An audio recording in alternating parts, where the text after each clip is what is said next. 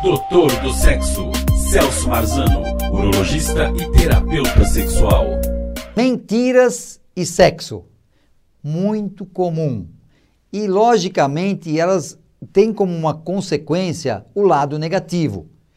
Porque quando você mente, você já está uh, fazendo com que o outro, percebendo ou não, ele vai ter uma, uma resposta para o lado positivo ou negativo.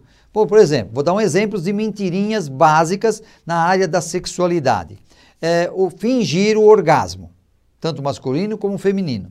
É, não conversar sobre sexualidade e quando questionado, falar, não, tá tudo bem, é uma imaginação sua, eu estou muito cansado, eu não estou te procurando porque eu estou muito preocupado com o meu, meu trabalho, é, não tem nada a ver com você, e na verdade tem. Também, olha, ele está usando remédio pró-ereção, não fala para sua parceria.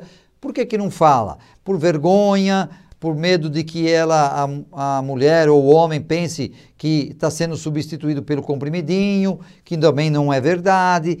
E no sexo, o meu, a, a minha opinião e o que eu quero passar para você é que você seja verdadeiro ou verdadeira.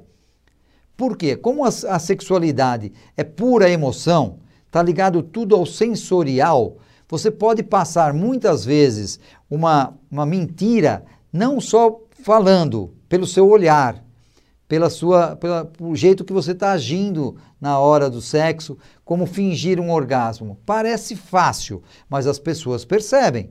Por quê? É, a pessoa não é autêntico, ela viu você já tendo orgasmos várias vezes, dezenas de vezes, e naquele dia foi diferente. Naquele dia houve claramente um fingimento. A pessoa fala: Poxa, mas por que isso? Por que não me falar? Por que não deixar de ter o orgasmo e parar ali? Porque está cansado, perdeu o foco, perdeu a excitação. Qual é o problema? O sexo, vou dar um conselho para você, tem que ser verdadeiro. Fale e demonstre aquilo que você está sentindo. É muito mais fácil. Parece difícil de falar. Parece que vai acontecer um desastre depois que você fala alguma coisa. Mas aí vem a sutileza do jeito de falar na hora de falar. Quando você vai discutir sexualidade, ou então conversar, ao falar assim, ah, eu vou começar a usar remédio para ereção porque eu, o meu urologista é, me deu porque eu, eu tenho que melhorar a minha resposta sexual, você não vai falar isso no meio da relação ou antes da relação sexual. Tem que ser num momento a dois, num momento onde há uma descontração e vamos falar assim, olha, então olha, eu querendo né, transar com você, querendo ficar bem com você e vendo que eu não estou tendo a resposta sexual que eu desejo e é a minha responsabilidade, eu fui buscar um profissional e ele me deu isso aqui, o que, que você acha? Mas esse remedinho aqui não substitui você. Porque se eu tomar o remédio por ereção e não tiver excitado com você, ele não vai funcionar. Porque o remédio não provoca ereção, ele mantém a ereção. Fingir o orgasmo. Geralmente, o fingir o orgasmo vem de uma cobrança. Porque o homem fica lá, lá tendo relação e muitas vezes ele fica aí, aí, chegou orgasmo? Chegou orgasmo? E depois da vigésima pergunta, é, a pessoa fala assim, bom, eu vou fingir porque senão ele é, não vai parar de falar e vai ficar chateado se eu não conseguir chegar ao orgasmo. Então existe aquele fingimento e que muitas vezes a pessoa percebe. Se não percebe, você mesmo que fingiu não vai se sentir bem. Você fala, pô, não estou sendo honesto com ele ou com ela. Eu tenho que jogar limpo. Eu tenho que falar o que eu sinto. E também vem nas questões das disfunções sexuais.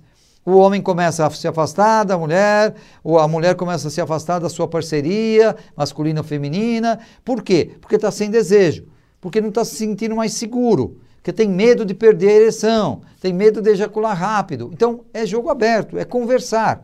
O casal cresce muito quando, além de discutir tudo o que discute, tá certo? Também tem também ter uma discussão da, res, da resposta sexual. Tá? É uma discussão é, de sexo, da sua sexualidade.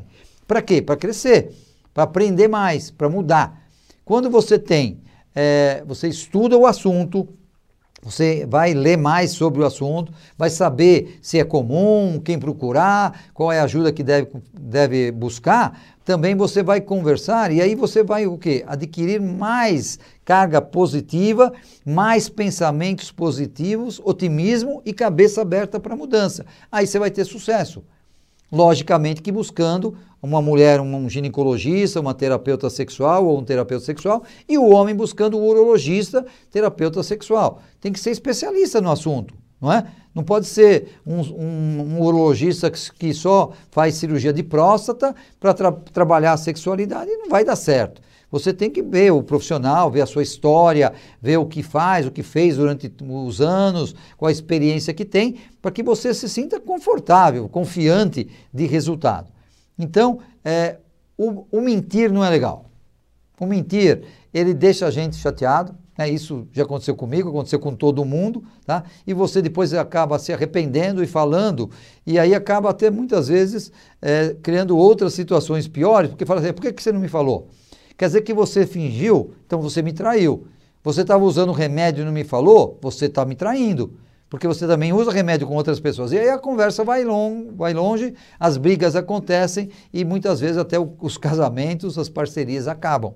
Isso eu vou dizer para você, para você fazer daqui para frente.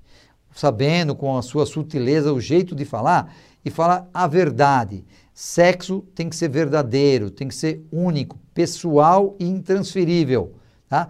Também é, o erro que eu acho que muitos casais no comecinho cometem é falar muito da sua história pregressa, do que aconteceu na sua sexualidade, quantos parceiros teve, como é que foi. Isso, eu acho que isso daí tem que ser repensado. Eu acho que isso não é muito interessante, porque é uma coisa já passada, não tem nada a ver e pode ser relembrado de uma forma negativa num futuro é, durante aí o seu relacionamento, tá certo? Então, dado essas dicas, essa chamada de atenção para você, para você não no sentido negativo, porque eu só quero ajudar, eu quero dar informações para que você tenha uma qualidade de vida sexual melhor, mais prazerosa e mais prolongada. Ok? Um abraço para vocês e até mais. Doutor do Sexo, Celso Marzano, urologista e terapeuta sexual.